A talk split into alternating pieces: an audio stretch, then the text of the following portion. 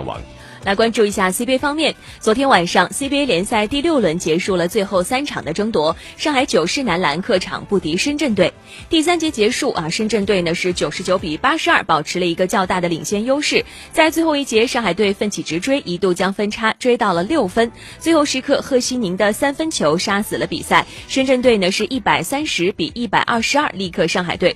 在比赛当中，深圳队一共有七人得分上双，命中率高达百分之五十六，而反观我们上海队，除了莫泰尤纳斯和娜娜丽分别贡献了二十六分、十七个篮板以及三十二分、五个篮板之外，仅有替补登场的罗汉琛得分上双。